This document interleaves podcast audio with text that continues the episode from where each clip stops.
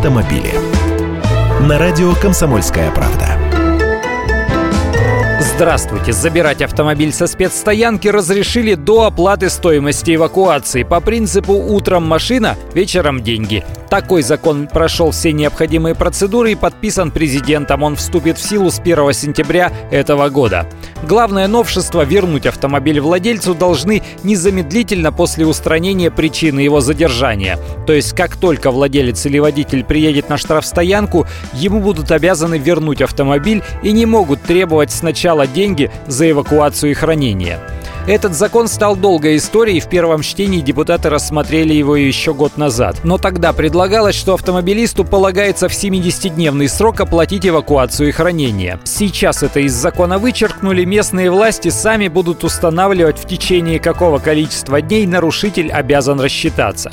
Со сроком уплаты штрафа никаких изменений не произошло, это по-прежнему 70 дней, 2 месяца и 10 дней на обжалование. Кстати, основной смысл нового закона связан как раз раз с этим водитель может обжаловать правомерность эвакуации, с чего вдруг он должен сначала платить, если решение будет отменено.